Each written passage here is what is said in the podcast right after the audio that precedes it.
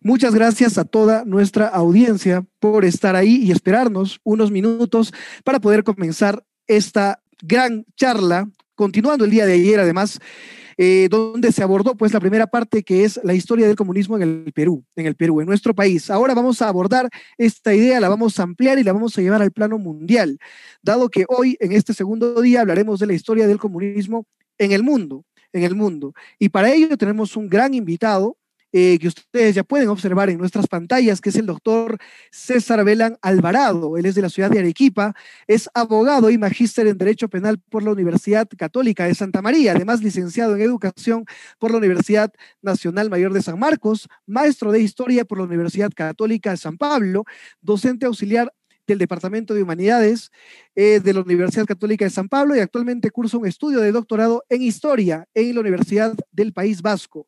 También tiene pues varias publicaciones eh, de diversos artículos en revistas nacionales e internacionales. Su ámbito de estudio es la violencia y el crimen en el sur peruano a fines del virreinato y a inicios de la República. Como vemos, una amplia experiencia y muchos estudios que le va a permitir hoy día pues seguramente iluminarnos respecto a las ideas del comunismo, la historia y la filosofía, filosofía política del comunismo en el mundo. Muchas gracias por estar ahí, doctor eh, César, bienvenido a este espacio y gracias también por su tiempo, por supuesto, para empezar esta, este segundo día del taller. Más bien, muchas gracias a ti, Jorge, a todos los amigos eh, que están detrás de la organización. Gracias especialmente a también Gonzalo Flores Castro, que, me ha hecho esta invitación también. Es un placer estar con todos los, los eh, amigos que están en el Facebook eh, y, en todas las redes sociales que, que ustedes manejan. Gracias, muy amable por esa diferencia y de hecho ya podemos ir comenzando, ¿no? De repente un poco entrando en materia de lo que nos ha reunido el día de hoy para poder empezar con este segundo día del taller de Historia y Filosofía, Política del Comunismo, gracias al Instituto de Sociedad Ética y Gobierno, ISEC. Así que, sin nada más que agregar, eh, doctor César, lo escuchamos, podemos empezar este día.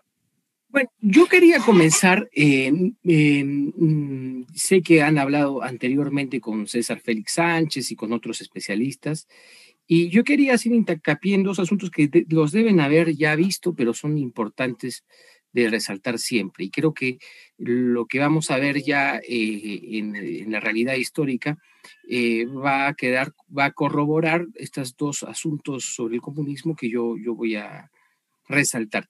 El primero es que el comunismo es una religión política. ¿ya? ¿A qué me refiero con una religión política? A ver, es una cosa muy, simple, pero a la vez muy compleja, ¿no? Como todas las cosas importantes. Este, mm, ustedes saben que al final, en la crisis del, siglo XVI, XVII, se quiebra la visión de la Edad Media y em, en la Edad Media había una visión eh, religiosa del mundo, ¿no? es decir, la sociedad, el Estado, la política, tenía un fundamento religioso. ¿no? se podía entender absolutamente nada sin la religión.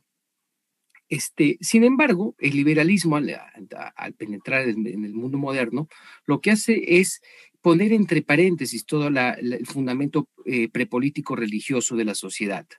Y este, a lo religioso lo hace contingente, lo hace privado, en un ámbito totalmente privado y, y por lo tanto más relativamente importante, ¿no?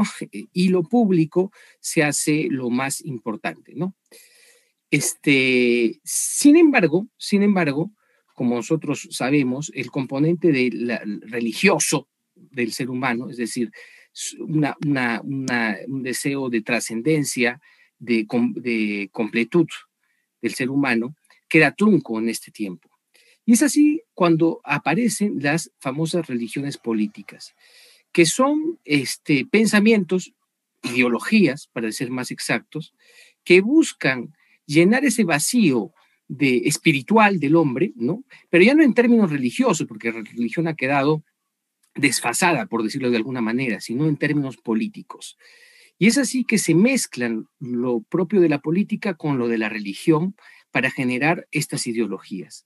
Es decir, estamos hablando de política divisiones políticas que tienen visos religiosos, es decir, visiones políticas que tienen visos de perfección humana, ¿no es cierto? Esta noción de perfección, de paraíso, ¿no es cierto? Pero ya en términos inmanentes, es decir, en términos del aquí y ahora. Si bien el mundo cristiano planteaba una inmanencia, eh, perdón, una, una trascendencia y un paraíso en la, otra, en, la otra vida, ¿no es cierto? Y también acarreaba una fe, acarreaba todo un simbolismo y una liturgia que es importante para el hombre. Esto se, se queda mutilado en el, eh, con la irrupción del liberalismo y y, ni bien irrumpe el liberalismo, van a comenzar a aparecer las religiones políticas, es decir, eh, visiones políticas que toman parte del discurso religioso, ¿no es cierto? Lo fagocitan, lo parasitan y también plantean visiones totalizantes de la realidad, planteando paraísos y utilizando la utopía. Entonces ya la religión política ya no, ya no plantea un paraíso en la otra vida, un discurso, digamos, cerrado hasta cierto punto, este, o, consistente, con unos valores muy bien definidos, este, pero de tipo moral y religioso, sino de valores de tipo político.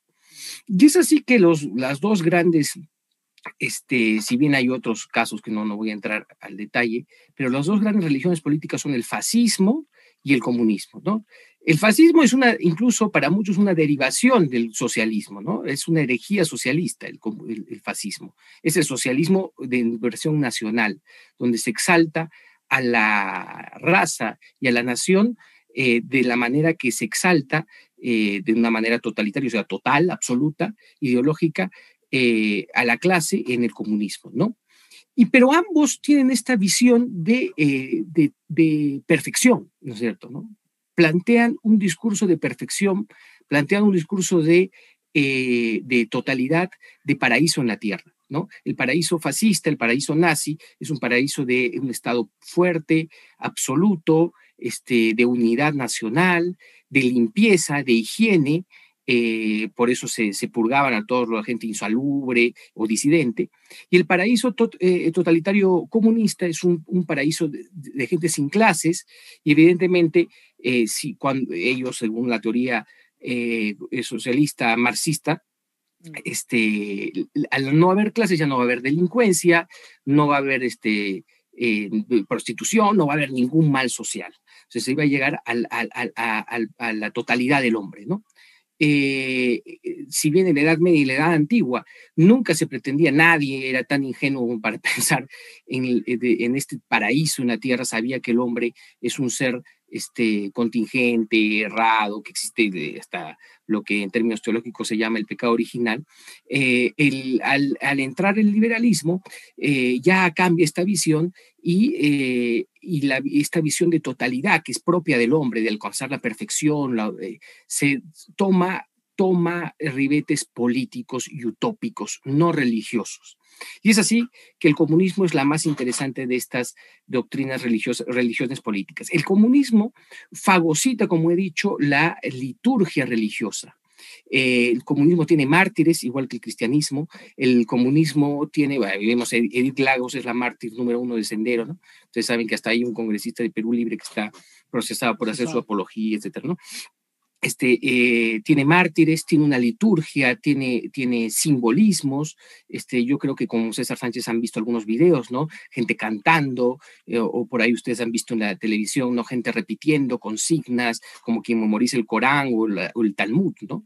Este, eh, esta es la visión de, de la izquierda, ¿no? Y también tiene una una escatología, o sea, como la, religión tiene una visión del fin de los tiempos, el comunismo tiene una escatología que se pretenda, eh, eh, se pretende científica, ¿no es cierto? ¿no? Mm. Porque Marx se presentía científico y en el siglo XIX lo científico era lo que estaba más de moda, pero evidentemente de científico no tiene nada porque lo científico es una cuestión que tiene que ver con lo empírico y Marx simplemente tenía teorías eh, un poco disfrazadas, por decirlo de alguna manera, de científico, pero se presenta científica, ¿no es cierto? Pero lo que el fondo es un reclama un discurso religioso. Y el discurso religioso es el discurso de un pueblo elegido, como el pueblo elegido de Israel, el pueblo de la iglesia, ¿no es cierto? El pueblo elegido del marxismo es ni más ni menos que el proletariado, el campesinado o el, el neomarxismo, las minorías contra, contraculturales, ¿no? Ese son el pueblo elegido que es inmaculado, que es inmaculado. Es decir, el pobre es bueno por naturaleza, solo por ser pobre ya es bueno. Este, esta, esa misma visión moral eh, con ribetes eh, teológicos tiene, eh, es la que propone el marxismo. Por otro lado, también tiene una providencia. Si bien en el mundo cristiano había la noción de providencia. Dios va llevando al pueblo hacia su encuentro, ¿no es cierto?, en el cielo, ¿no? Y al desarrollo de la historia, según las famosas leyes de la historia de, Marx, ¿no? El materialismo histórico el materialismo dialéctico, eh, el, mundo iba evolucionando, iba moviéndose, ¿no es cierto?, de tal manera que de lo peor de la materia iba saliendo lo mejor y así se iba a lograr el mundo, el momento final, que es el momento del comunismo, es decir, el paraíso comunista, ¿no? Como decía esa gran consigna de Sendero, que yo siempre me acuerdo que la pintaban en las universidades, ponían ahí, este, el presidente Gonzalo es, el, eh, es el, último momento excelso, el resultado excelso de mil millones de años de materia en movimiento. ¿no es cierto? ¿no? Es decir, este, este devenir histórico que ellos pretendían que es eh, em, de tipo eh, científico, no es ni más que una parodia, hasta cierto punto, o una, o una, una forma de parasitar el, el, simbolismo eh, del providencialismo este, cristiano. Y finalmente, también está el líder, ¿no? El líder, el conductor. Es muy importante el líder. El líder es una persona que, no, que, es, que es, un, es un profeta, ¿no? Es como un Moisés. De hecho, las imágenes, ustedes ven, eh, incluso iconográficamente, ¿no? Ponen a, a Marx, a Lenin, eh, es un Moisés, es, un, es Mahoma, ¿no es cierto? Que conduce y que él tiene la palabra. Él conduce y tiene la palabra es el hombre cósmico histórico, como, diría Hegel, y tiene la palabra del devenir y que va a poder encarnar este proceso de liberación del pueblo. ¿no? Y ya está de más decirlo, ya lo he dicho antes, pero lo voy a repetir, y el momento culmen es el momento de la liberación total, que para el cristianismo es el paraíso, ¿no es cierto? ¿no? El encuentro con Dios, y para los comunistas es la sociedad sin clases, sin, sin problemas, sin, sin, sin crimen, perfecto, ¿no? Perfecto.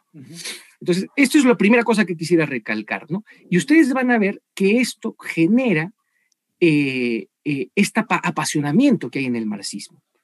Porque es impresionante que el marxismo que ha generado, por lo menos en cifras globales, 100 millones de muertos, o sea, es la doctrina que ha sido más genocida en toda la historia de la humanidad, con creces, con creces, ¿no es cierto? Y en muy poco tiempo, ¿no es cierto? La, Iglesia Católica estuvo en el poder mil años y, si bien no tenía las condiciones, este, eh, digamos, este, tecnológicas para generar genocidios de tal magnitud, el, comunismo ha generado este, eh, genocidios, es, uno de los pocos doctrinas que ha generado eh, genocidios y los ha generado con, con esas cifras espeluznantes. ¿Y por qué la gente sigue apoyando el comunismo? A pesar de los 100 millones de muertos, porque es una fe religiosa política. Ahí yo tengo una, pequeña pregunta, doctor César. En ese sentido, me parece muy interesante eh, cuando hace esta afirmación de que el comunismo ha causado eh, la muerte de 100 millones de personas. Mucha gente puede apreciar, digamos, de alguna forma válida y decir, oye, mira, no ha sido el comunismo, han sido los actores comunistas, ¿no? Puesta en práctica. ¿Qué parte del comunismo, hablando en la propia teoría comunista, es la parte donde se promueve la violencia. Se puede llegar al comunismo, al estado, eh, digamos, perfecto comunista, eh, sin violencia. ¿Hay forma de llegar a ello?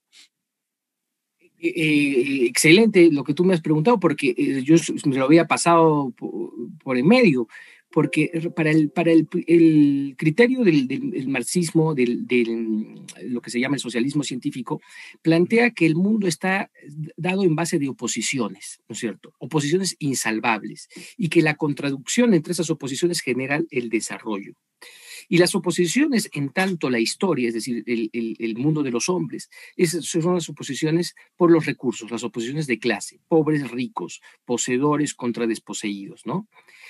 Y según la teoría eh, marxista, con fuertes eh, raíces de Feuerbach, este, esta situación está determinada y no y es insalvable. Es decir, no hay libertad para el ser humano para ponerse de un lado o del otro lado de la, de la balanza histórica, digamos. En otras palabras sencillas, tú naces, como los nazis creían que tú naces eh, judío y por más que seas, tienes que, eres una persona que está eh, determinada, impidiendo el desarrollo de la historia, por lo tanto hay que purgarte, o sea, limpiarte, aniquilarte. Igual los comunistas creen que hay pueblos este, y sobre todo que hay una clase, que es la clase propietaria, que por el hecho de tener propiedades ya ha sido desfigurada mental y, y, psíquicamente y que no va a poder dejar de ser propietaria. Entonces, lo primero, lo que se tiene que hacer con ellos es aniquilarlos. Esa es la única opción. De hecho, Lenin decía esta frase maravillosa, el más grande acto de humanidad que puede hacer un enemigo de clase con otro enemigo de clase es aniquilarlo. Eso es una frase textual de Lenin y que tiene que ver mucho con su maestro Marx. La violencia es la partera de la historia. La reeducación incluso será puesta entre comillas. O sea, lo, lo, más que puedes o matarlo o mandarlo a un gulag, un campo de concentración, para que trabaje hasta la muerte y para que en ese trabajo absoluto adquiere la conciencia proletaria. Porque como te estaba diciendo, el pueblo proletario es bueno por naturaleza, o sea, solo su por existir ya tiene, ya tiene en sí encarnado el espíritu de la verdad, digamos, de la verdad histórica. Y entonces uno por, ser propietario ya está degenerado. Y por eso tiene un discurso sumamente puritano. Y esto lo hemos visto en los últimos cosas que hemos visto de Sendero, ¿no es cierto? ¿No? Sendero ahora ya no tiene capacidad para matar militares, pero va a prostíbulos como el que ha habido en, en Vizcatán, lamentablemente eso es así, era un prostíbulo, parece ser, y ha asesinado a, estas señoritas y a estas personas, ¿no es cierto? Y ha puesto ahí muerte a los homosexuales, prostitutas, gente que que usa celular, etcétera, etcétera. ¿Y por qué? Porque esos son vicios burgueses que degeneran entonces hay una especie de visión puritana del mundo y visión puritana en el sentido también de puros e impuros, y los impuros tienen que ser destruidos. Por eso en el, marxismo, y es, es casi imposible hablar con un marxista, este, el, marxista, el marxista te va a decir, yo lo único que puedo hacer contigo es destruirte. ¿Por qué? El verdadero marxista. ¿Por qué? Porque no hay capacidad de diálogo. ¿Por qué? Porque su, su doctrina es una doctrina que no está basada en el diálogo, es decir, no está basada en la razón, sino está basado en presupuestos eh, ya determinados, es decir, en ideología, es decir, una, una pauta inamovible y por lo tanto no hay diálogo con ellos. Un cristiano puede hablar con los demás porque si bien tiene sus dogmas, sus cuestiones básicas, hay un margen de acción. Un, y además porque el cristiano no, su cristianismo no implica la vida política. O sea, el cristianismo no te dice cosas, por qué tienes que comprar, si compras McDonald's o compras Bembos, eso no interesa. En cambio, para el, para, el, para el marxista, está formateado en todo, porque ha hecho de la política, es decir, del día a día, una religión, una religión puritana. Entiendo, entiendo. Me parece muy interesante y hay dos cosas que quisiera eh, consultarle. Una respecto a esta teoría de que el pobre es bueno, ¿no? Por naturaleza, porque no está, digamos, desconfigurado por la propiedad privada, etcétera. Y me parece interesante y me suena mucho a lo que pregonaba Jean-Jacques Rousseau respecto al buen salvaje, ¿no? Y que la civilización es causa de todos los males, ¿no? Entonces, de alguna manera, Marx recoge también un poco esto para poder... Exactamente, tú has dado al punto. Este, eh, ¿Cuáles son las grandes influencias del marxismo? O sea, Marx es un hijo de su tiempo. El primer, la primera gran influencia del marxismo es, eh, es Hegel. Y Hegel desarrolla esta idea del, de, primero del progresismo, es decir, que el futuro siempre va a ser bueno. O sea, siempre va a haber un futuro bueno y que la historia va a llegar a un fin absoluto y perfecto, ¿no? Eso es, ineludible, dicho sea de paso. Hagas lo que hagas, vamos a llegar a ese punto. Y que habían individuos cósmicos históricos como Napoleón, como qué sé yo. Napoleón lo, señalaba textualmente Hegel como un individuo cósmico histórico que es, eh, personifica el espíritu de la historia que va generando el salto cualitativo, es decir, el mejoramiento histórico, ¿no? Antes estábamos mal, eh, o sea, digamos, la prehistoria era fea, después subimos un poquito, un poquito, entonces siempre vamos a mejorar. Primero que eso es un dogma, ¿no? Es una teoría, porque es, naturalmente podemos retroceder también en la historia, pero bueno, esa es una primera noción de, de Hegel. Eh, Marx era uno del, llamado de la izquierda hegeliana. ¿Y, la, ¿Y por qué era de la izquierda? Porque asimiló lo que dijo otro gran pensador que era Feuerbach. Y Feuerbach es el padre del ateísmo moderno, es decir, el, plan, el materialismo moderno también. Él plantea a diferencia de Hegel, que creía en, fuerzas este, más allá de la materia, es decir, fuerzas simbólicas o espirituales, como llamaba el propio Hegel, este, eh, Feuerbach decía que todo es materia y que todo lo simbólico, las ideas, es simplemente psíquico, es una expresión de la carencia de la materia. En otras palabras, si tú piensas X, es porque tú has comido Y. Eh, por ejemplo, si, a ti te gusta el reggaetón, no es porque sea válido el reggaetón en sí mismo, si sea, sea discutible, es decir, es porque tú has tenido carencia de hierro, digamos, una cosa por eso, es un ejemplo muy malo, ¿no? Pero bueno, así. A ti te gusta, en cambio a mí me gusta la, la música clásica porque yo no he tenido carencia de nada y, soy un ser superior, digamos, ¿no es cierto? Claro. Es decir, la materia define todo. Bueno, el otro gran discípulo de Feuerbach es, es, es este Freud, ¿no es cierto? ¿no? Es decir, este, ¿por qué tú, tú crees en, en la Iglesia Católica? No porque tenga valor en sí, podemos discutir de la Iglesia Católica, no, crees en la Iglesia Católica porque no tienes falta de sexo. ¿Y tú, ¿Y tú por qué tienes miedo? Porque tienes mucho sexo. O sea, todo es carencia de, asuntos o carencia o abundancia de asuntos sumamente materiales, sensibles, ¿no es cierto? ¿no? Las ideas no tienen valor. Y eso, y eso toma Marx. Y Marx dice las ideas, es decir, que tú en este momento estemos haciendo este programa, etcétera, no tienen ningún valor. Simplemente es una expresión de la abundancia de riqueza o la falta de riqueza. Por ejemplo, nosotros estamos haciendo este programa para un marxista porque nosotros somos burgueses, es decir, tenemos medios, tenemos, tenemos y hemos generado una cultura, es decir, unas ideas de la abundancia. En cambio, hay una cultura sometida, pero la verdadera, la, fuerte, la que ilumina la historia, pero es sometida, no tiene mucha, eh, que es la cultura proletaria, que es la cultura de las minorías. Y esa cultura es la, la verdadera. ¿Y por qué es la verdadera? Porque ahí viene el tercer elemento que ilumina la teoría de Marx, el romanticismo. Mm. El romanticismo habla de este, personajes, ¿no es cierto? Personajes que por su propia naturaleza son buenos. Y como y tú dijiste, Rousseau es el padre del romanticismo. Es decir, no hay una, no hay una mm, reflexión, digamos, eh, eh, natural, no, no, no, sino su, la propia existencia, en el gran corazón de los obreros está la verdad, ¿no? Es, es, la expresión romántica. Dicho sea de paso, antes que apareciera eh, Marx, o, un poco contemporáneo, apareció el socialismo utópico, que era absolutamente romántico, que decía, los pobres son buenos y llegaremos por nuestras buenas intenciones a hacer un mundo perfecto de paz y unidad, ¿no? Marx se opuso a esto y dijo, no, hay que utilizar un método, y el método es la lucha de clases, es decir, la oposición, y que este grupo perfecto, sagrado, bueno, mediante la violencia revolucionaria, va a lograr. Él supuestamente estudió la historia y dijo, eh, los pobres esclavos se rebelaron y generaron la sociedad feudal. Los siervos se rebelaron en la Revolución Francesa y generaron la sociedad capitalista. Ahora los proletarios obreros se van a rebelar y van a generar la sociedad socialista. Y la sociedad socialista va a generar el comunismo por la ausencia de propiedad privada. Este más o menos es el, bosquejo marxista, pero hay un, millón de incongruencias. Primero, en la sociedad antigua no hubo ninguna rebelión, o sea, la sociedad antigua cayó por, por las invasiones bárbaras, y que eso no tiene nada que ver con asuntos eh, económicos, o por la irrupción del cristianismo, que Marx lo interpreta como un asunto de religión de esclavos, pero después se hizo de religión de amos, ¿no? Pero este, sabemos que en el cristianismo había mucha gente este, que, era, que, era, que era rica y poderosa, la misma hermana de la, madre del emperador, Santa Elena. ¿no? Entonces vemos que es una caricatura, un bosquejo de, de, de, de, lo que, de cómo funciona el mundo, ¿no es cierto? Te explico el mundo en dos segundos, ¿no es cierto? ¿no? Y, con una solución, ¿no? Y a la gente le gusta eso, todo el mundo tiene ese deseo. Y por eso tiene mucha pegada, y sobre todo en países como el de, nosotros, tuvo, y eso no lo digo yo, lo dice hasta la propia CBR, ¿no? Que este marxismo llamado de manual, marxismo muy simple, donde se explica el mundo en dos segundos y hay malos y buenos, ¿no es cierto?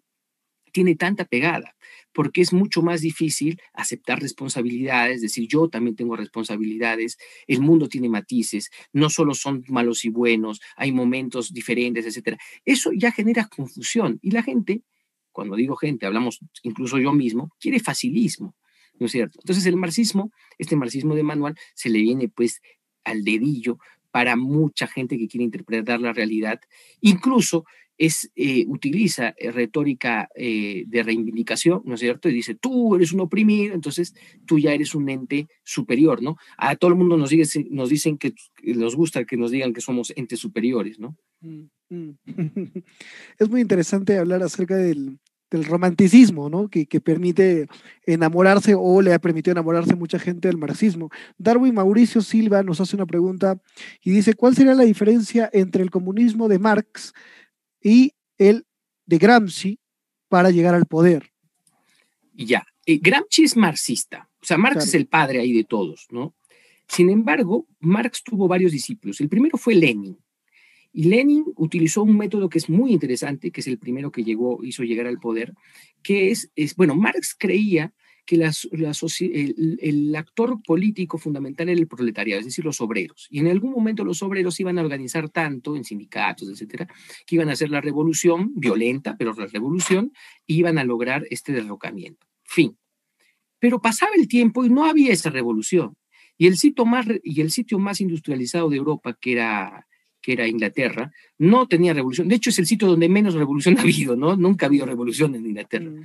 Y los obreros, y los obreros no revolucionaron. ¿Por qué? Porque los obreros mejoraron sus condiciones de vida, ¿no es cierto? ¿no? Y después hubo partidos, eh, partidos reformistas como el Taylorismo, ¿no es cierto? Como el de Taylor, que, eh, o la doctrina de Taylor, que planteaba este, mejorar las condiciones de vida del trabajador y por lo tanto, un trabajador que tiene comida en su cocina y, Netflix en su televisión, ¿qué va a estar haciendo la revolución? Es una tontería, ¿no es cierto? ¿no? Eso se dio cuenta nuestro amigo Lenin. Y Lenin dijo, el que tiene que generar la revolución no es el obrero. El obrero es pobrecito, no se da cuenta. El pueblo es pobrecito, necesita un líder y el líder es el partido.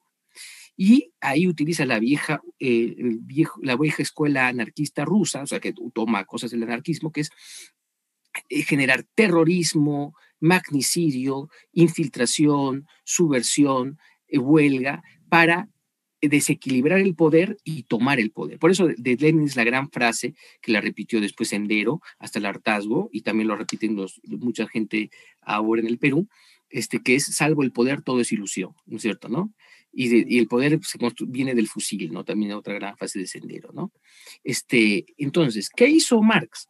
Lo que hizo Marx es unos es, eh, reclutó a un, partido profesional de cuadros, es decir, gente muy profesionalizada, muy ideologizada, muy comprometida, con una fe política impresionante, capaz de soportar prisiones, maltratos, etcétera, etcétera, este, curtida en las prisiones del zar, etcétera, etcétera, y que este, tenía como objetivo, incluso estaba con una estructura por la cual no se conocían, ¿no? Todos, ¿no es cierto? Porque si caía uno, no, no se delataban todos, es una cosa bien estructurada, como una mafia, pero política, ¿no? Y esta, y esta estructura bien, bien consolidada lo que tenía que hacer es, es infiltrarse en grupos de obreros, de campesinos, para agitar, para la agitación, propaganda, terrorismo, magnicidio, para desequilibrar el, el poder. ¿Ya? Y esto lo lograron eh, gracias a un gobierno de transición, ¿no? como el que tenemos ahora, débil, este, eh, que es el gobierno de Kerensky, ¿no? que este gobierno de transición, que, era así medio suavecito, etcétera, ¿qué hizo? Dio, eh, dio em, permiso, ¿no es cierto? Permitió la entrada de, de, antiguos disidentes políticos que habían sido expulsados por el zar. Y eh, acordemos que, que, Rusia en ese momento está en plena Primera Guerra Mundial, ¿no? Entonces los alemanes lo primero que hicieron es mandar en un carro, en un, en un ferrocarril, en un carro de ferrocarril de, de tren a, a, Rusia, a Lenin, como su arma secreta, ¿no? Un arma que vale más que una bomba atómica, porque solo, no solo acabó la guerra, sino después se le volvió contra ellos también, ¿no? El comunismo, ¿no? Entonces, él lo mandaron y Lenin comenzó a hacer lo que hacen los, los, los, los leninistas, es decir, maquiavelismo puro, es decir, eh, tratar de transar y ponerle cara bonita a Kerensky, que es este, que es este moderado, socialista moderado, socialdemócrata, moderado, y por el otro lado agitar a las masas, ¿no es cierto? ¿no? Y, y hacer populismo. ¿no? Kerensky obviamente estaba obligado por como hacen normalmente los, los que llegan al poder de esta manera tan, tan interesante, por los poderes transnacionales, que esa es una realidad, ¿no? En ese caso eran los aliados que le daban plata, etc. Entonces dijo, los aliados lo obligaron a no dejar la guerra. En cambio, Lenin aprovechó esa debilidad de Kerensky, la utilizó en contra de, de él y generó una guerra civil, que al final la gana, ¿no es cierto? Mm. Y la gana utilizando a campesinos, utilizando a, no había casi obreros, ¿no? Pero campesinos, etcétera. Y adivina qué pasa, Jorge, como pasa siempre.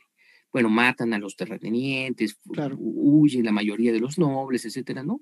Porque siempre está la teoría del chivo expiatorio, si no tienen la culpa, etcétera, ¿no? Es parte del socialismo, ¿no? Este, pero ¿qué pasa? Luego, para llegar a su plan, Lenin dice, nosotros tenemos que concentrar todo el poder, porque el, el, comunismo es estatista por definición, o sea, él concentra todo el poder, no puede haber sociedad que tenga poder. Y una de las formas de poder más grandes es evidentemente la propiedad privada, ¿no es cierto? ¿no? Son los famosos grupos de poder con FIEP, esas cosas, ¿no es cierto? ¿no? Porque pueden competir contra los poderes del Estado. Yo estoy a favor de la competencia, de, mientras más competencia mejor, ¿no es cierto? ¿no? Para que ninguno se saque la cabeza mucho. el comunismo quiere que él tener, como él se cree, el padre, el rector moral, el todo, ¿no? Este, tener todo el poder. Y apenas se apoyó de los campesinos, después le hizo la guerra a los campesinos para forzar a la colectivización. Y los campesinos derrotaron a Lenin. Y Lenin tuvo que dar un paso atrás y generó la famosa nueva política económica, la NEP. ¿ya? Este, ¿y, qué, ¿Y qué fue esa NEP? Fue un blanqueamiento, una lavada de cara de, de, de, de Lenin diciendo, sí, vamos a permitir la propiedad privada, porque los campesinos lo que querían es tener propiedad privada, ¿no es cierto? ¿no? Ellos estaban luchando para ser propietarios, no para ser socialistas como mucha gente que apoya a Castillo, ahora ellos quieren ser ricos, no quieren ser pobres, ¿no es cierto? ¿no? Este, nadie quiere que vota por alguien por ser pobre, pero dice, bueno, vamos a quitarles a los ricos para que tú también seas algo rico, ¿no? Eso se lo dijeron, ¿no? ¿Y qué sucedió? Este, cuando entra Stalin, muere Lenin, entra Stalin, pero ya Lenin había dado instrucciones, se da el primer gran genocidio soviético, el Holomodor.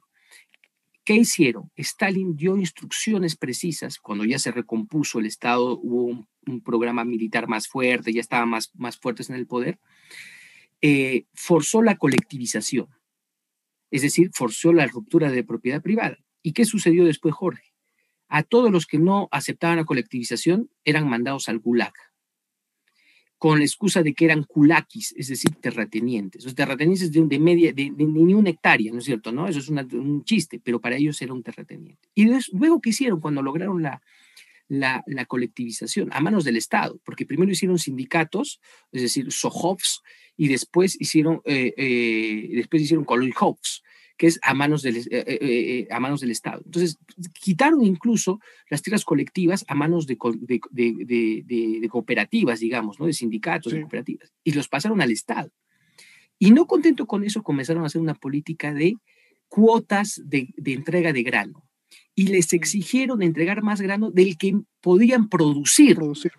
Y por lo tanto mataron a 17 millones de personas de hambre y haciendo cercos, impidiendo ir a las ciudades. Los niños morían en la calle, incluso dieron penas draconianas a quienes robaban un, grano de trigo. Y la policía entraba, requisaba y decía, no, ustedes están, eh, eh, la famosa acaparamiento, ¿no? Especulación, ¿no? Ustedes están especulando, acaparando, etc. Y adivinen qué hizo con todo ese trigo Stalin. Mm. Lo exportó a Estados Unidos. Fue el mayor exportador del año y con eso compró lo que es el fetiche, el ídolo del comunismo, ¿no es cierto? ¿No? Industrias. Industrias de acero, industrias de electrificación, mientras su pueblo estaba muriendo. Y cuando le preguntaron a Stalin Boy, ¿por qué haces eso? Dijo, yo estoy matando dos pájaros de un tiro. Primero, nos estamos este, industrializando y segundo, estoy destruyendo a los propietarios. Y ustedes saben que los propietarios, aunque sean pequeños propietarios, son enemigos del pueblo. Y segundo, nos limitan el poder. Eso es, eso es igualito que Cuba, que, que Chávez, ¿no es cierto? ¿no? Chávez no, no puede permitir, o sea, pues, se quiere perpetuar incluso la, la, pobreza a cambio de un absoluto dominio de poder y que ya, ya no solo fue sobre la propiedad, sino fue sobre las mentes y las almas de la gente. Por eso, cuando mucha gente dice, yo no quiero votar por la corrupción, bueno, la corrupción mayor del mundo es el comunismo, porque no solo te roba el dinero, te robo las mentes, las almas, la libertad. No sé si tú te puedo permitirte ver, o sea, mejores con imágenes, ver un poco sobre este genocidio, ¿no es cierto? Del, del, del, Holomodor, ¿ya? Vamos a, vamos a ponerlo. Hay un, hay un programa muy interesante que es este Tiempos Modernos de la televisión este, eh, español, de la televisión española. Eh, a ver, dame un segundo. Perdóname mis, mis pocas este, capacidades. A ver, share. Ya estamos haciendo el share. Ahora aquí.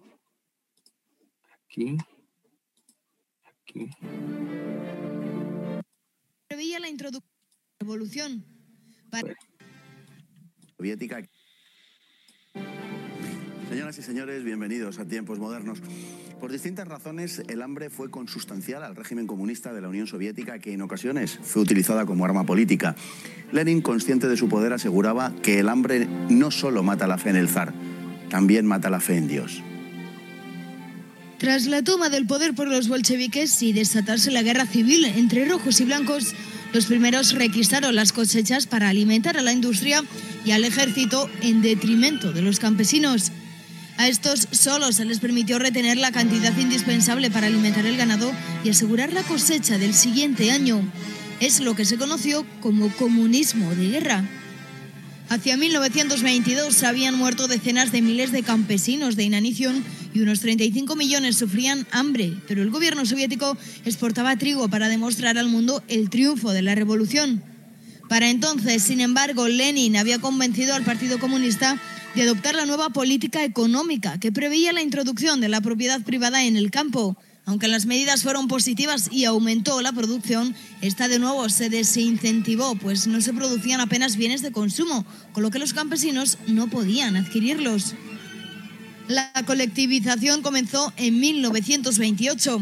Stalin resaltó la importancia de la misma, asegurando que la lucha por el trigo es la lucha por el socialismo. En unos pocos años los resultados en el campo fueron devastadores. Varios millones de muertos por hambre, entre 4 y 5, solo en Ucrania y en el periodo 1932-33. Es el episodio conocido como Holodomor, que destruyó el campo ucraniano y se extendió a otras regiones de la URSS.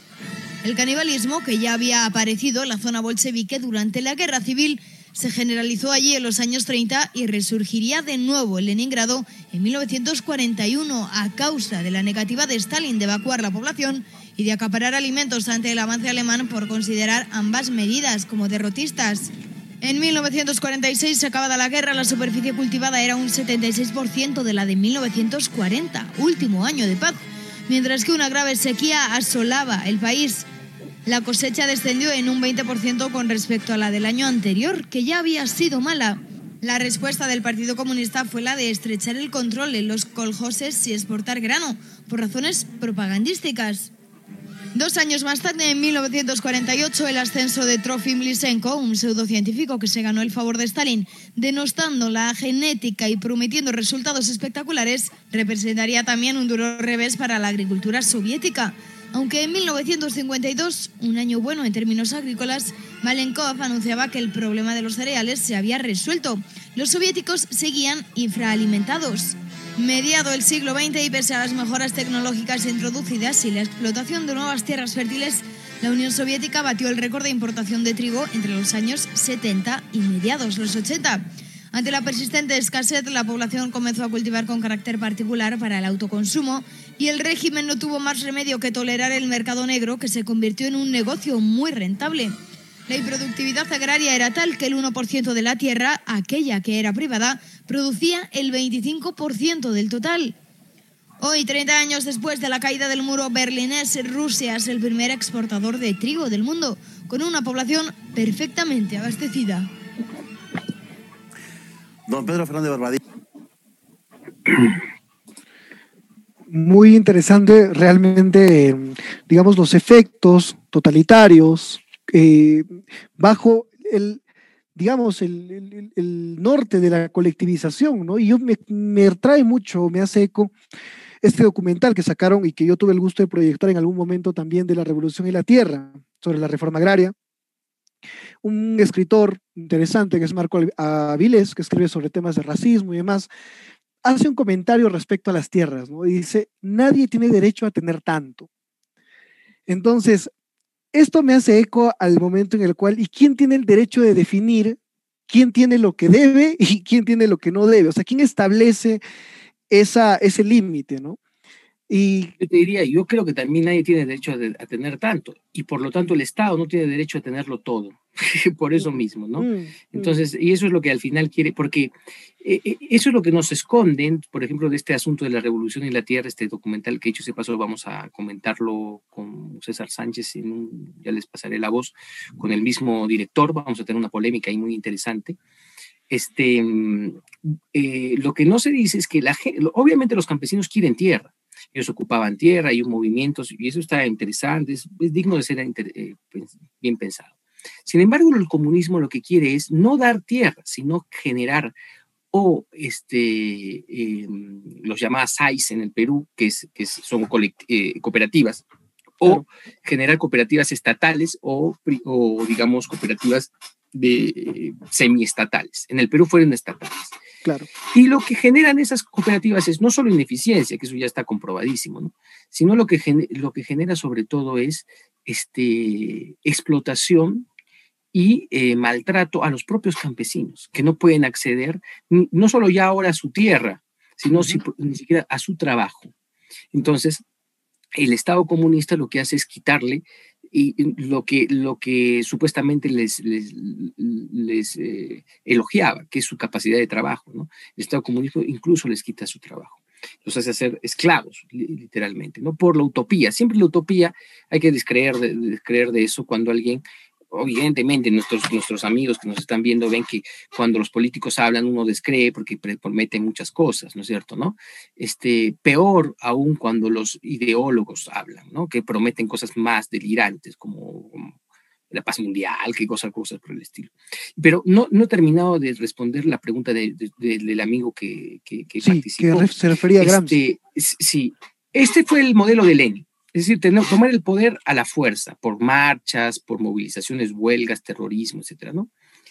Y el modelo de Gramsci fue, eh, él, él, se dio cuenta de una cosa interesante, que en países como Italia, que eran muy católicos, etcétera, el, el, proletariado no se iba a movilizar.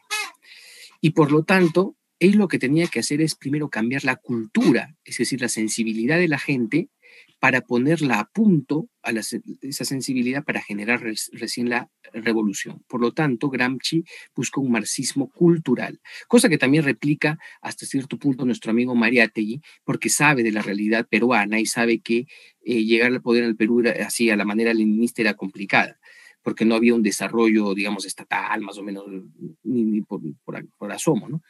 Y además porque había una, una reticencia natural de toda la, gente, ¿no es de la población, de, los sectores sobre todo más humildes de la población a esto. Entonces lo que se lanzaron a hacer es copar instituciones como la, eh, las más importantes son la academia, es decir, la universidad, eh, la prensa y la iglesia, que son los grandes contenedores del comunismo y copadas ya dieron pase a ser células comunistas, ¿no? Eh, incluso en el Perú, este, habían sacerdotes que nos, que obligaban, la verdad, o sea, amenazaban con, desde los, de los, en Puna, etcétera, etcétera, amenazaban desde los púlpitos a la gente a que vote por, por, por, por candidatos comunistas, ateos, ¿no? Porque eh, la infiltración comunista de la iglesia fue muy fuerte, como ustedes pueden ver, ah, incluso ahora, ¿no? Y, y la infiltración comunista ha sido fuerte en todos los ámbitos. Este, y ese fue el, modelo de Gramsci, que es un modelo que se pone en ejecución posteriormente, sobre todo después de la caída del socialismo real y del modelo de Lenin del, del, muro de, Berlín. ¿no? Eh, todo el mundo se encandiló por el modelo soviético. Eh, después el otro gran país que toma el poder es este, China, ¿no? Obviamente el exportador de, como, como se diría en las profecías de la, Virgen de Fátima, eh, es este, los errores de Rusia se esparcirán, dice la Virgen, este, el exportador de comunismo fue eh, la Unión Soviética, ¿no? Rusia. Y cuando él, él gana, la Unión Soviética gana la Segunda Guerra Mundial, ya tiene un imperio, es decir, genera un eje socialista, captura países y los pone bajo su bota y también exporta la revolución y el primer gran país donde exporta la revolución es China. Y en China se genera uno, uno de los, el más grande genocidio de la humanidad, tasado entre 33 a 45 millones de muertos en el proyecto delirante de Mao Zedong de este, establecer colectivizaciones y establecer eh, luego también este, eh, una industria, ¿no? Una industria y colectivización. O sea, siempre es el delirio, ¿no? Colectivización, industria, y por la industria se puede prescindir de la gente. Yo te pido, Jorge, que me des permiso para pasar otro pequeño video sobre, sobre esto, porque es, es, es interesante. El gran salto adelante se llamó este gran proyecto, ¿no? Que causó entre, sin contar los disidentes, a los muertos por disidentes, sino muertos por hambre o por represión este, a campesinos, causó entre 40 y, perdón, entre 33 y 45 millones. Después le siguió la revolución cultural, que también tuvo sus 3 o 4 millones de muertos, aunque unos dicen que más. Estas cifras son complicadas porque todavía China no las reconoce. El Holomodor, todas las que hemos visto, son reconocidas por los propios soviéticos en la época de la, eh, eh, del deshielo. O sea, los propios soviéticos, no siquiera los rusos, ¿eh? los propios soviéticos reconocieron esto de, de Stalin.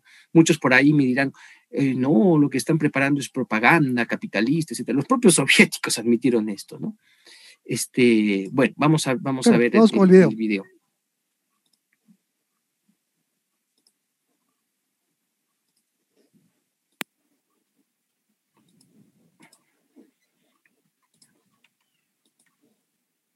Después les voy a pasar también el link si quieren verlo completo, ¿ya? Gracias. Y otros links matado a más gente que... Noches, señoras, caballeros. Bienvenidos a tiempos modernos. Ningún siglo ha matado a más gente que el siglo XX. Guerras, persecuciones, epidemias, hambrunas. Y de esas hambrunas las ha habido naturales y otras provocadas políticamente, queriendo o sin querer. Pero la más tremenda fue, dicen que sin querer, eso que se llamó el gran salto adelante en la China de Mao Zedong. Mínimo 30 millones de muertos, 30, probablemente más, probablemente 45. En este vídeo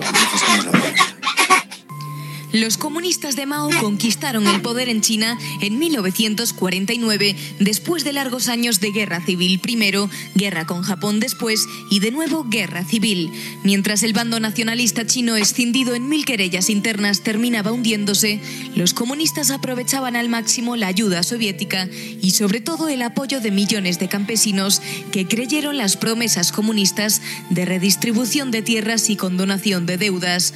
Mao impuso su poder y de inmediato aplicó un programa masivo de colectivización de tierras. El comunismo chino no sería industrial, sino agrario.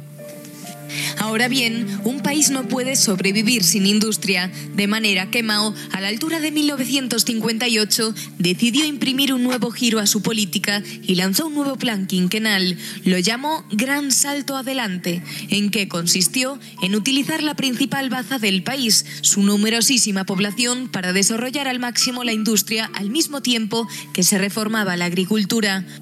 Mao creó por todas partes comunas de alrededor de 5.000 familias donde los campesinos se convertían en productores artesanales de acero en pequeños hornos domésticos o en constructores de grandes presas para abastecer nuevos sistemas de regadíos. Cerca de 100 millones de campesinos abandonaron los campos. Primer error, buena parte de la cosecha de 1958 se quedó sin recoger. Al mismo tiempo, el rígido comunismo chino forzó a los trabajadores a abandonar sus formas tradicionales de vida para regirse por las nuevas normas, cocinas colectivas, herramientas colectivas, etc.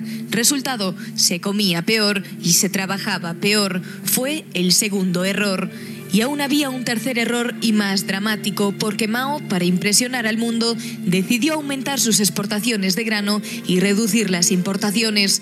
Resultado, el país se quedó sin existencias de grano. La suma de estos tres errores del gran salto adelante fue letal. Desde principios de 1959, la economía china se colapsó y centenares de miles de personas murieron de hambre. Mao, tan soberbio como paranoico, creyó que todo era producto de una confabulación de acaparadores de grano y ejecutó una brutal represión que se llevó por delante a más centenares de miles de chinos. Para cubrir el cupo dictado por Mao, se procedió a incautar el grano a los campesinos. Resultado, más y más muertos. Mao no rectificó hasta bien entrado 1961. Para entonces, la locura del gran salto adelante había costado la vida a 30 millones de chinos. Sin duda, la mayor mortandad de la historia, fruto de la demencia comunista china.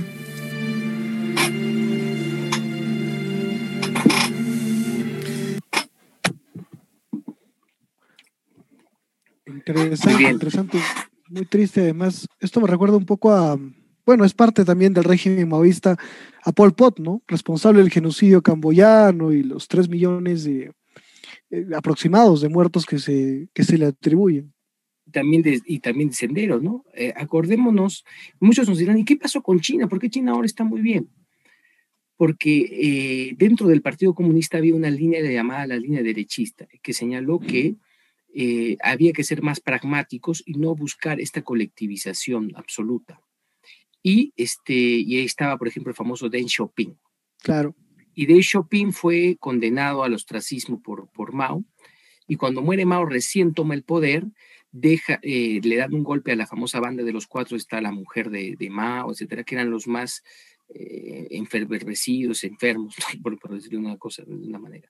Y Deng Xiaoping da un, espacio de la doble China. ¿Qué es lo que pasa en China actualmente? Una zona de China que es como la que hemos visto, bueno, también hay, hay grano, etcétera, y la zona de China donde se puede, donde se practica el capitalismo. Hay una zona de China donde vive comunistamente y otra zona de China donde hay espacio para empresas privadas y evidentemente privadas de propios chinos o inversiones extranjeras y eso dinamiza la economía para hacer lo que quiere el comunismo, es decir, dar un paso al capitalismo y que el capitalismo colapse, o sea, llega a su tope para llegar al, socialismo, ¿no?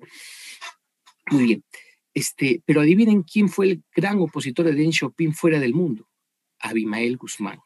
Ustedes se acuerdan esta imagen tan tremenda que es uno de los primeros ataques que dio, dio Abimael Guzmán este, en, en, Lima fue colgar perros, ¿no? No sé si tú te acuerdas, este, este, este, yo, no, estaba vivo todavía en esa época, pero, pero sí, sí conozco la anécdota de los perros. De la historia de los perros de Deng Xiaoping. Vamos a ver, si me permites un segundo, una imagen. De repente la gente no, no la conoce. Claro que sí. Este, y bueno, y, y, y colgaron unos perros. Ahí vamos a ver.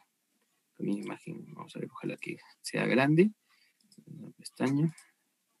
Ya, ahora sí, la vamos a, la vamos a ver. Y en esta imagen vamos a ver lo que, lo que pasó. Ahí vemos un policía nacional de Perú con un perro, con, un, con una, un cartel en el cuello que decía Deng Xiaoping, hijo de perra.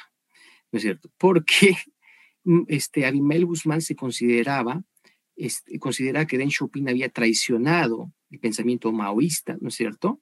Y por lo tanto, él lo que tenía que hacer es este, eh, llevar al, al, último de su nivel el pensamiento maoísta. O sea, quería hacer el gran salto adelante aquí, ¿no es cierto? Como Pol Pot lo hizo en, en, en, en, China, como tú has mencionado, en Camboya, como tú dices.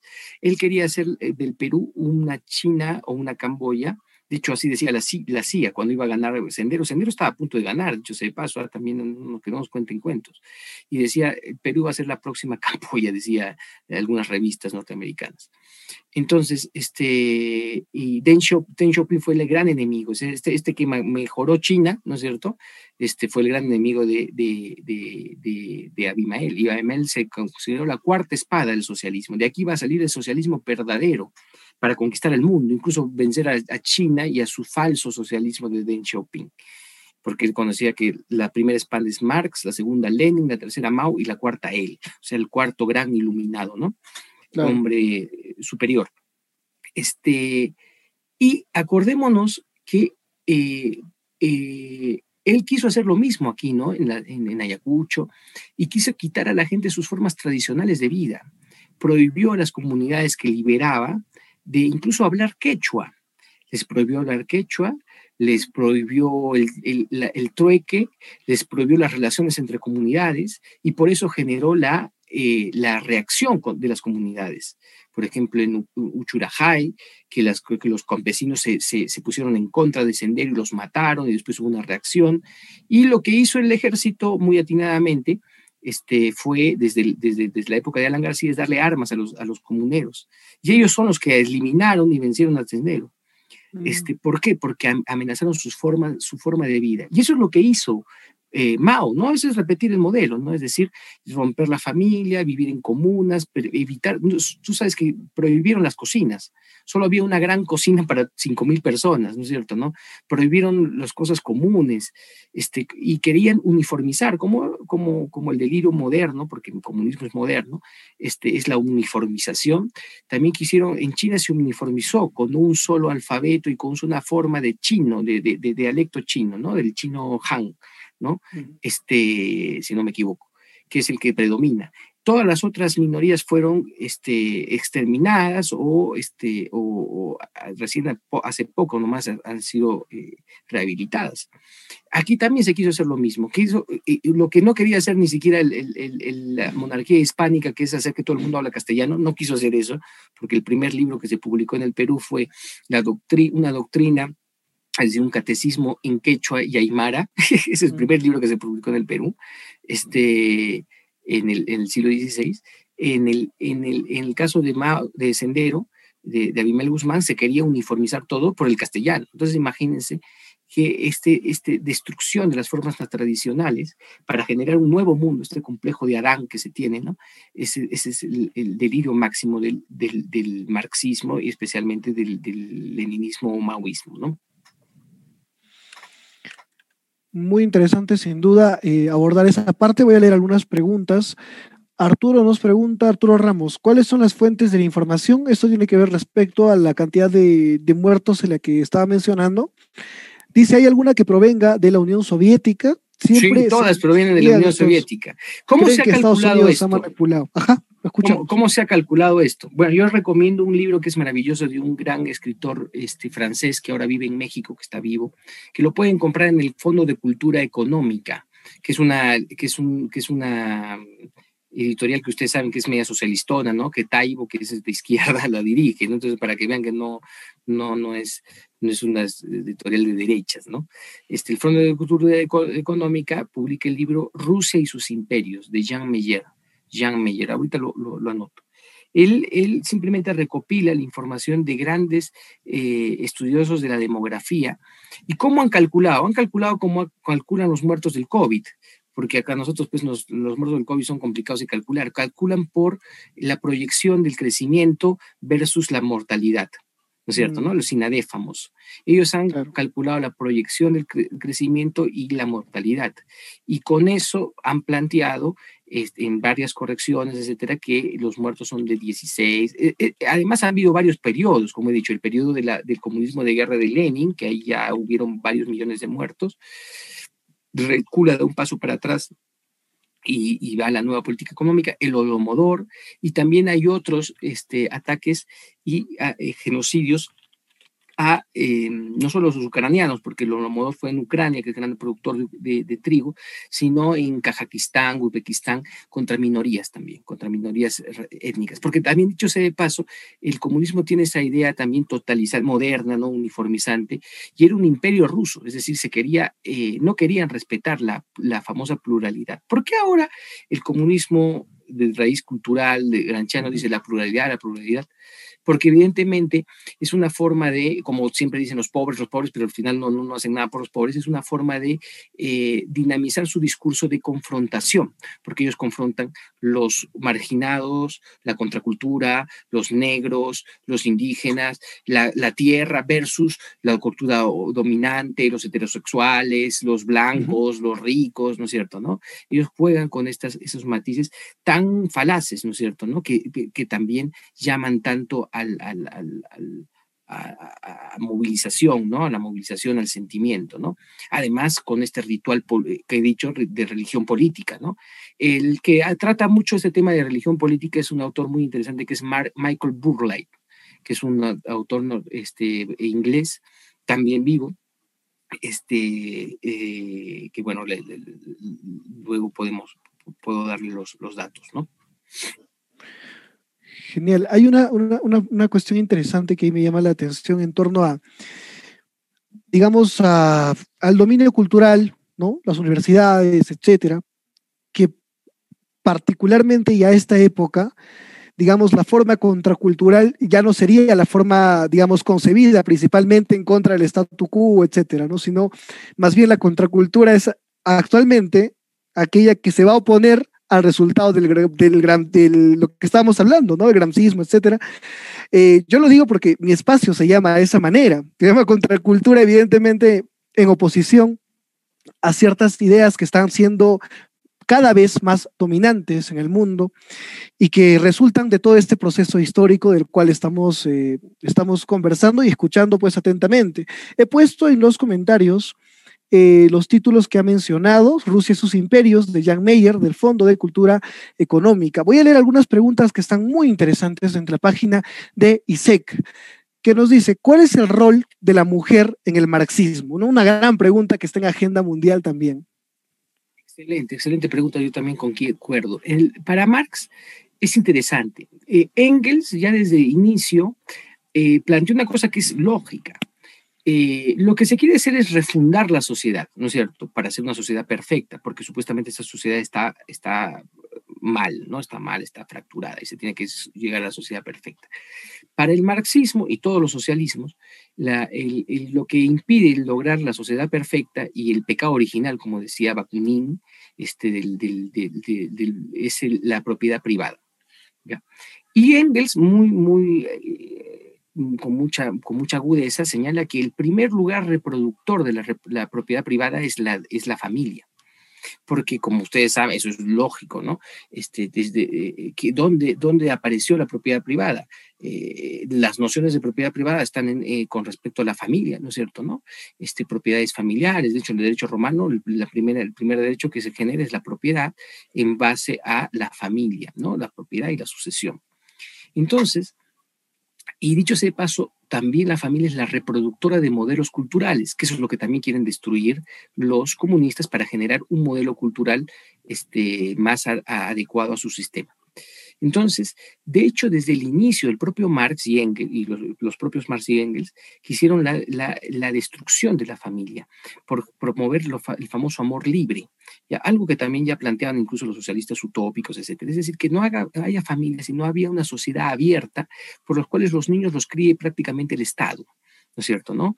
Los contenidos culturales, etcétera, etcétera, y que, eh, y, ellos dirán que cuando se acabe la sociedad privada, ya no, la propiedad privada, ya no va a haber necesidad ni siquiera de familia, porque lo, el que va a dirigir la propiedad va a ser el Estado y el que va a dirigir la cultura va a ser el Estado. Entonces ya no va a haber necesidad de propiedad, de familia, perdón.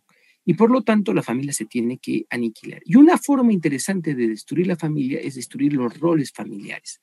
Y por lo tanto plantearon, plantearon este, algo que ya era un fenómeno muy doloroso, que era el trabajo femenino, ¿no es cierto? El trabajo femenino que estaba, estaba siendo un problema, porque estaba, eh, digamos, eh, haciendo... Eh, antes de la revolución industrial la mujer no trabajaba, pero tenía sus roles y, y, era muy, muy fácil su rol. ¿no? Después de la revolución industrial, la mujer, como ahora, trabaja y además es madre y además es todo, ¿no es cierto? ¿No? Madre, mujer, todo, ¿no? Es como, como los problemas de ritmo romántica, madre, mujer, amiga, todo, todas las cosas, ¿no? Y trabajadora también. Entonces, eso era un problema. En cambio, los marxistas lo enfocan de otra manera. Dijeron, no, no, ahora la mujer va a ser un ente productivo y le vamos a quitar todo esto, ¿no? Este, y eh, desde ese punto también hablaron del control de la natalidad ya dirigido al Estado, porque como destruyen la familia, el Estado es el control de la natalidad. Y por eso eh, el primer partido que legalice el aborto, el primer país que legalice el aborto es la Unión Soviética, con Lenin. Ya. Pero dicho sea de paso, lo quita con Stalin, porque Stalin porque ellos no creen en sí, en, en, principios, o sea, el aborto, no el aborto. El único principio es eh, lo que sea posible para llegar a esta sociedad utópica. ¿no? Así en este momento tenemos que decir que somos blancos, negros, morados, no interesa, ¿no? La cosa es llegar a ese... el fin justifica los medios. Los medios, es macabilismo, ¿no? Este, porque también tienen una moral histórica, es decir, la moral cambia en función al desarrollo histórico y la consecución de los intereses revolucionarios, es decir, de la, del, del paraíso en la tierra. Entonces, Stalin, cuando hubo, cuando en la Segunda Guerra Mundial la gente estaba muriendo, más bien él prohibió el aborto con penas durísimas, ¿no? Entonces ahí, ahí ven que, depende del estadio histórico, dirían ellos, ¿no es cierto? ¿no? Si en este momento hay que... Por eso ahora el Movadef dice, no, nosotros ahora somos demócratas, porque el estadio histórico llama a la democracia, ¿no? Pero de repente si cambia la situación, se puede militarizar, ¿no? Bueno, en fin. Este, eh, y, la, y la mujer, entonces, ya se le llama como un ente productivo, ¿no es cierto? ¿no? Productivo. Este, eh, a la mujer se le, se le, se le quitó esos, esos, esos roles tradicionales, e incluso la mujer se le utilizó como un ente militar. El, uno de los primeros eh, ejércitos del mundo donde se, las mujeres participan y defienden la Unión Soviética es, justamente el ejército rojo. Con el tiempo, la, función de la mujer fue este, adecuándose al, modelo socialista, bueno, en fin, ¿no? Ese, ese modelo. Este, eh, pero hay un quiebre, que es cuando aparece el famoso marxismo cultural del que hemos hablado de, de Gramsci. El marxismo cultural ya lo pensó Gramsci en la época de Lenin, o sea, es bien antiguo, pero nadie le daba bola. ¿Y qué es lo que posibilitó y catapultó el marxismo cultural? Lo que catapultó el marxismo cultural fue en mayo del 68, los movimientos del año, del año 68, el hippismo, la revolución dentro de la, de, de, en todo sitio, ¿no? En todo sitio, ¿no? Claro. Incluso entre la Iglesia de Vivo Reforma, la Reforma del Concilio Vaticano, o sea, fue un cambio. Y la, la pieza angular de, de, los cambios de los años 70 fue la famosa revolución sexual y la aparición de la, la difusión de la píldora.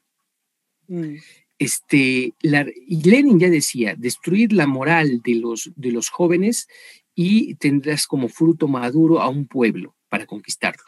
Eso lo decía Lenin, ¿ya? Y él no estaba a favor, tan a favor del marxismo cultural, o sea, él estaba más por, por su propia vía. Pero él sabía de sus beneficios, ¿no es cierto, no?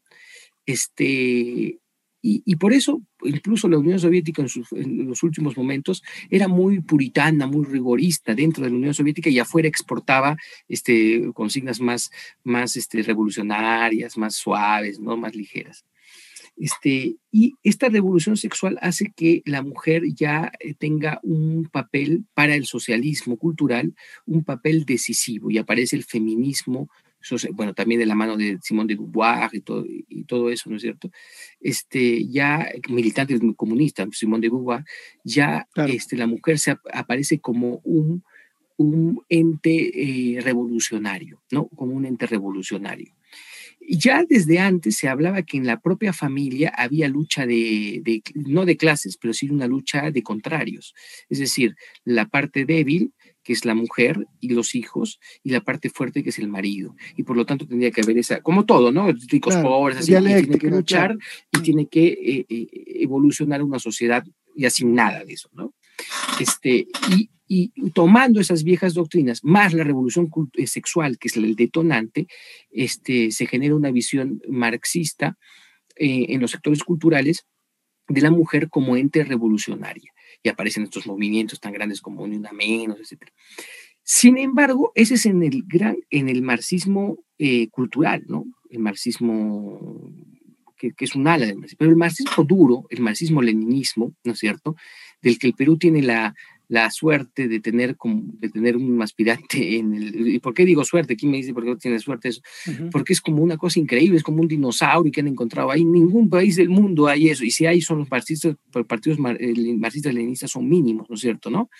En, en, en, Europa, etcétera, ¿no? Todos son claro. del lado progresista, ¿no? Y por eso a nosotros nos ven rarísimos, nos dicen, bueno, o sea, sí, Verónica tenía que ganar, pero ¿cómo va a ganar este que es, que es machista? Que, porque claro. sí, la posición del marxismo tradicional, sí, es no ve a la mujer como un ente revolucionario, no ve las contradicciones como las contradicciones de género, sino ve con las contradicciones clásicas de pobres y ricos, ¿no es cierto? ¿no? Y, este, y por eso eh, es tiene económico, un mucho más machista, ¿no? Es económico, digo, el marxismo tradicional sí, sí, es, económico. Sí, es, es, es, económico, es económico, no, no cultural, ¿no? De hecho, dice que esos son esas superestructuras no, uh -huh. no, no, no, no funcionan mucho, no, no, no son. Eh, los marxistas eh, leninistas, este, estaba escuchando a Bermejo, al famoso Guillermo Bermejo, les llama a, los, a, sus amigos de, Juntos por el Perú, les llama la izquierda liberal, como muy, bien dicho, ¿no es cierto? ¿no? Ahí le dice muy bien. ¿Por qué? Porque asimilan algunas cosas del pensamiento liberal este, que también banderas liberales las, las, esgrimen, como el género, como qué sé yo, un montón de esas cosas, ¿no es cierto? Y las incorporan a su discurso, pero ya con una tónica marxista, no de reivindicación de minorías, sino de contradicción de minorías oprimidos, opresores, ¿no? Genial, genial. Algo que me este llama mucho, sí, sí, dígame, dígame. Jorge, quería aprovechar para hablar, tú ya lo has hablado, ¿no? Del, último gran genocidio, que es el más grande genocidio, no numéricamente porque ese es el de China, pero este genocidio es muy interesante porque iba a ser lo que iba a pasar al Perú si ganaba Sendero, y también es muy interesante porque este es el, el, genocidio en términos proporcionales más terrible del mundo, porque mataron un 25% de la población. Nosotros, ¿cuántos somos? Somos 17 millones, creo, ¿no? No sé cuántos somos. ¿Acá en este, Perú? Bueno, sí. 33 millones y... 33 millones ya. Eh, por favor, tú ayúdame con eso, Jorge, y dime cuánto es el 25% de 33. Eso es lo que matarían si nos hubiéramos comparado, comparado con Camboya. Y mientras hacemos el cálculo, yo voy pasando el, el video. ¿Ya? Perfecto.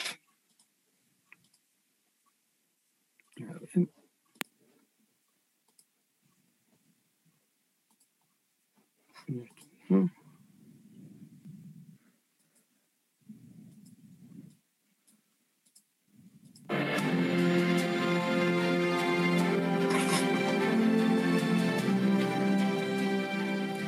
buenas noches, señoras, caballeros. Bienvenidos a Tiempos Modernos. Imagínese usted que alguien en España asesina a 12 millones de personas en menos de cuatro años. Eso es proporcionalmente lo que hizo el Gemer Rojo, el Partido Comunista Camboyano, en eh, Camboya o Campuchea entre 1975 y 1979. ¿Es usted eh, ingeniero aeronáutico? ¿Es usted prostituta? ¿Es usted monje? ¿Es usted eh, intelectual, profesor? ¿Tiene usted gafas? ¿No tiene usted callos? Condenados a muerte. ¿Por qué? Porque no cabían en el paraíso campesino comunista que soñaron Pol Pot y su gente. Un auténtico horror. Y eso fue la historia del Gemer Rojo en Camboya. El mayor genocidio de todos los tiempos, en términos proporcionales, no fue el soviético o el chino, sino el de otro régimen comunista, el del Gemer Rojo en Camboya, el Partido Comunista de Campuchea, que en menos de cuatro años exterminó a más del 25% de la población, un auténtico baño de sangre. Pongámonos en contexto. En 1975, los norteamericanos abandonan Indochina, cae Vietnam en manos de los comunistas y cae también Camboya, donde se instala una dictadura, la del Gemer Rojo. Gemer quiere decir camboyano, una organización maoísta radical. El Gemer Rojo tiene un plan, una revolución social de carácter total, convertir Camboya en la utopía demencial de una república comunista de campesinos, ejecutar de un solo golpe los terroríficos cambios ejecutados en China por Mao Zedong durante 25 años. Todo lo que perteneciera al pasado tenía que ser destruido. Había que reconstruir psicológicamente a los individuos para cambiar completamente a la sociedad. La receta, utilizar el terror para desintegrar a las bases, las estructuras y las fuerzas tradicionales que organizaban la vida social y reconstruirlas después de acuerdo con las doctrinas del partido. Quienes concibieron la operación fueron burgueses e intelectuales muy alejados de la vida agraria. Su masa de maniobra serán campesinos fanatizados en una atmósfera vengativa de guerra civil y fue el caos. La capital, Phnom Penh, fue literalmente vaciada Tres millones de personas empujadas a la campiña suburbana, a tiros, saqueos y asesinatos. Los hospitales evacuados a punta de pistola. Miles de enfermos murieron a la intemperie. Después llegó el turno de las bibliotecas, los museos, los archivos, los bancos, finalmente los domicilios particulares. Todo ardió a golpe de granadas, frecuentemente con la gente dentro. Luego la violencia se extendió a otras ciudades. Grupos sociales enteros fueron seleccionados para ser asesinados. Enfermos de hospitales, oficiales militares, mendigos callejeros, prostitutas, funcionarios públicos, profesores, estudiantes y las familias de las víctimas. Ninguno de ellos cabía en el paraíso comunista campesino del Gemer Rojo. Hubo cerca de 4 millones de desplazados culpables de vivir en ciudades burguesas y condenados a trabajar los campos en condiciones atroces. Las ejecuciones sumarias en torturas públicas se hicieron cosa común, un infierno. El Gemer Rojo y su líder Pol Pot terminaron siendo desbancados del poder por una invasión vietnamita después de cuatro años de horror.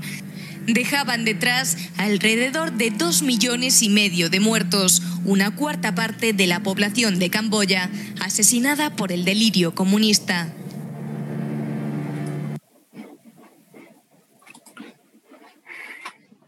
Muy bien, yo quería aprovechar para decir una cosa más que no lo dicen en el video ahí, un par de cosas.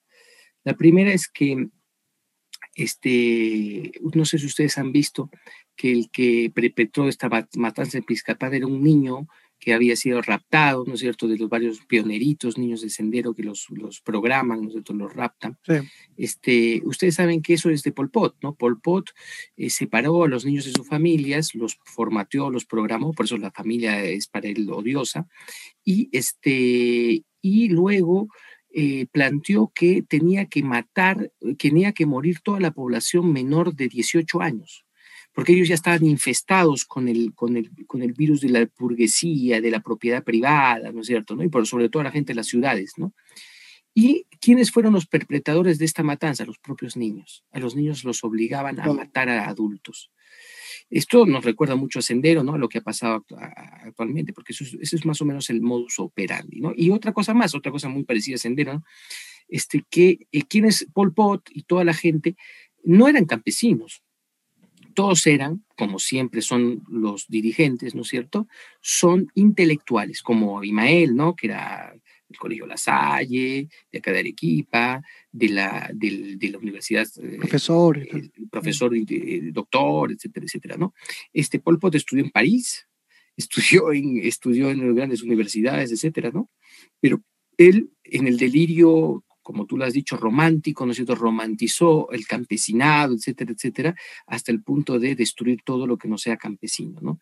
Y son esas grandes incoherencias, y es lo que se llama la ideologización del, de la academia, ¿no? Esos académicos que, ellos tienen un formato de mundo, no se, le permite, no se permite dar ningún otro matiz y tienen una misma retórica, ¿no? Hace poco en el, en el, en el diario de gestión hubo un excelente ensayo eh, no me acuerdo ahora el nombre del autor, que hablaba que la PUC, por ejemplo, era culpable de muchos de los problemas que hay actualmente, porque se han generado unos este, unos eh, discursos cerrados, ¿no es cierto?, monocordes, que supuestamente son, son eh, plurales porque hay varios intelectuales que hablan, pero son intelectuales que hablan de la misma cosa, ¿no es cierto?, ¿no? Cuando la academia llega a este grado de ideologización, se puede generar esta matanza, ¿no? Claro, claro. De hecho, eh, me parece muy interesante el tema de la católica, pues perteneciendo también eh, a cierta parte de la iglesia. Y ya vamos a ir cerrando con esto, pero hay algo que me llama mucho la, atención y es, de acuerdo, digamos, a la estructura, la superestructura marxista, digamos que una de las cosas que hay que romper y hay que destruir también es la religión, ¿no? La religión católica entendida como un instrumento de dominación también. Pero hemos visto que a lo largo de la historia han sido más aliados que enemigos, eh, por, por algunas razones que quisiera entender. Han sido infiltrados. Por ejemplo, eh, lo que hace Stalin es muy interesante. Él destruye, mata a, muchos popes de la Iglesia Ortodoxa, pero después la infiltra. Y incluso para hacer en la Unión Soviética para ser eh, gente del, de, iglesia tenés que ser gente del partido. Lo mismo hacen en China. Ustedes saben que en China hay dos iglesias, la iglesia católica perseguida y la iglesia católica oficial, que es iglesia del partido, ¿no es cierto? ¿no? Mm. Es como si Cerrón sea, sea el, el, obispo, una cosa así, ¿no es cierto? ¿no? O el papa, ¿no? Eh, lamentablemente con el Papa Francisco, esta iglesia, que es una iglesia falsa, porque es una iglesia intervenida por el partido, ¿no es cierto? Y que más bien este, hace la competencia desleal a la iglesia verdadera, ha sido aceptada por el Papa Francisco. Y ahora esta es la iglesia que está en comunión con Roma. Y más bien, lamentablemente, por ese acuerdo se han, se han este, dado los nombres, que eso implica que los maten, ¿no es cierto?, a todos los este, eh, em, em, católicos que estaban en la iglesia escondida, lo que a, a decir de muchos cardenales y muchos obispos, es una verdadera traición que le han reclamado al Papa Francisco. Y usted me ¿cómo tú eres, qué, qué dices? ¿Cómo tú católico puedes criticar al Papa? El Papa es infalible, ¿no? El Papa en cuestiones administrativas y políticas no es infalible, sino diríamos que Bor, este, Alejandro VI Borgia, ¿no es cierto? Cuando violaba, bueno, no, violaba, ¿no? Pero mandaba matar, este, etcétera, también era infalible, ¿no? Entonces, es una cosa absurda. Cuando en cuestiones de fe, sí, ¿ya? Pero este, en, eh, en, cuestiones políticas como estas, de acomodarse quizás al poder global, eso, eso, es, eso hay que meditarlo. Entiendo, entiendo, entiendo. Eh, bueno, ya estamos cerca de la hora del cierre, ya para pasar al after. Eh, para todas las personas que se han inscrito con los enlaces difundidos mediante ISEC principalmente, eh, les va a llegar a su correo el enlace, o ya les debe haber llegado a su correo en algún momento, el enlace de esta sala de Zoom, en la cual después de la charla, unos minutos, va a haber una conversación interna para todos aquellos, por supuesto, que han sido pues registrados previamente en honor a su interés, en agradecimiento a su interés van a poder conversar un rato y dialogar eh, también con nuestro invitado, por supuesto, cualquier duda que quieran resolver. Yo le pediría, doctor César, no sin antes, por ejemplo, eh, por supuesto, agradecerle toda la paciencia, todo el tiempo. Yo he estado más como un alumno preguntón en su clase. No, eh, más bien la paciencia para ustedes, ahí que estoy yo, habla y habla y eso es, yo quiero conversar, ahora va a haber el momento de la conversación, que es importante. De acuerdo, de acuerdo y eh, vamos a poder entrar a ello. Quisiera, por favor, que para nos dé algunas palabras, reflexiones finales y, por supuesto, algunos libros que podría recomendarnos para poder abordar el tema del comunismo, ¿no? que hoy está más vigente que nunca. Este, bueno, libros, voy, voy, eh, eh, voy, a pasarles ahora el link, pero lo, lo, que sí, yo les voy a pasar en este instante el link de los, de los, de los videos, que los estoy, porque a veces este, es interesante ver estos videos de, de, 14, 15 minutos, ¿no? Este, que nos, nos, nos ilustran y nos ayuda mucho eh, para ir eh, dándonos la curiosidad, ¿no? Del, tema, ¿no? Este, y también hay un, interesante eh, documental que es excelente, que he hecho por unos, por unos, que ganó varios premios, que se llama La la, la historia verdadera, historia secreta de la Unión Soviética, y que habla de todas estas cosas, ¿no es cierto? ¿no? Eh, y realmente es, es este, es, es, es, muy, muy interesante. Hay otro, otro muy buen documental sobre el gran, sobre el gran salto adelante, ¿no? chino, los propios chinos lo, lo, lo, lo hacen, este es el que yo les estaba diciendo, Ustedes saben que hasta ahora no hay ningún sitio en China donde diga que ha habido muertos en el Gran Salto Adelante. No hay nada. La gente ha hecho un, ha puesto una piedra encima de una piedra como una pacheta aquí. este, y ese es el, el, homenaje, digamos, espontáneo que ha hecho la gente en las zonas de más este, violencia, ¿no? Y de los libros sobre el, el pensamiento comunista, un resumen muy interesante es el que eh, hace, lo pueden buscar, está en internet, de Mariano Facio, eh, Historia de las Ideas Contemporáneas. También otro libro muy bueno de Valverde, se llama Génesis y Crisis de la Modernidad. Ese es muy bueno, hay una parte, bueno, ahí ve, todas las historias contemporáneas, todas las ideas contemporáneas, también revisa Valverde, entre ellos hace un interesante análisis del, del, del marxismo, ¿no? Eh, esos son textos básicos, ¿no? Que nos podrían ayudar a un poco ver las ideas en, en general. Como, como para, el, para el genocidio ruso, es muy interesante el texto de, a ver, voy a poner, ya creo que tú ya lo pusiste, ¿no? De Jean Meyer, ¿no? Rusia sus imperios. Y hay otro texto sobre China, interesante, que ya me olvidé el nombre de la, del autor, que es un francés, este, bueno, ya, ya lo, lo, te lo paso después, ¿no? François Furet también es muy, muy, es, es un buen actor que habla de, también está en, en Fondo de Cultura Económica, El pasado de una ilusión, eso es un libro muy interesante, El pasado de una ilusión, sobre sobre el, comunismo. Otro libro excelente que habla de, de, de, cómo se estructura el comunismo y el, y el fascismo en un mismo momento histórico es de Ernest Nolte, se llama La Guerra Civil Europea. Estos tres últimos que le he dicho es del Fondo de Cultura Económica, o sea, se pueden comprar facilitos, o sea, está en Lima, los van a pedir si quieren comprarlos. Otro libro que es interesante es el de Burley, Michael Burley, que habla de la dimensión religiosa de las, del totalitarismo, ¿no es cierto? Y su libro es Causas Sagradas, también habla del, totalitarismo nazi. Bueno, estos son libros, digamos, yo se los recomiendo mucho porque son muy ligeros, muy, muy entretenidos. Bueno, este tema no es, no es para disfrutarlo, ¿no? Es algo que seas un masoquista, ¿no? Pero por lo menos te entretienes la lectura, ¿no? La lectura es muy, muy ligera, ¿no? Ahora hay otros más especializados, etcétera, pero, pero preferiría darles estos de aquí que son muy, muy interesantes, ¿no? Perfecto. Entonces, Por ejemplo, hay otro de Paul, que también está en internet, que lo pueden bajar, que es de Paul Johnson, que es este Tiempos Modernos, sobre comunismo, es muy interesante, muy interesante. Y sobre fascismo también, ¿no? Que es, que es su primer Genial, genial. Ahí tenemos eh, un montón de bibliografía para los que quieran ampliar estos conocimientos que hoy día hemos abordado de manera general, un repaso histórico.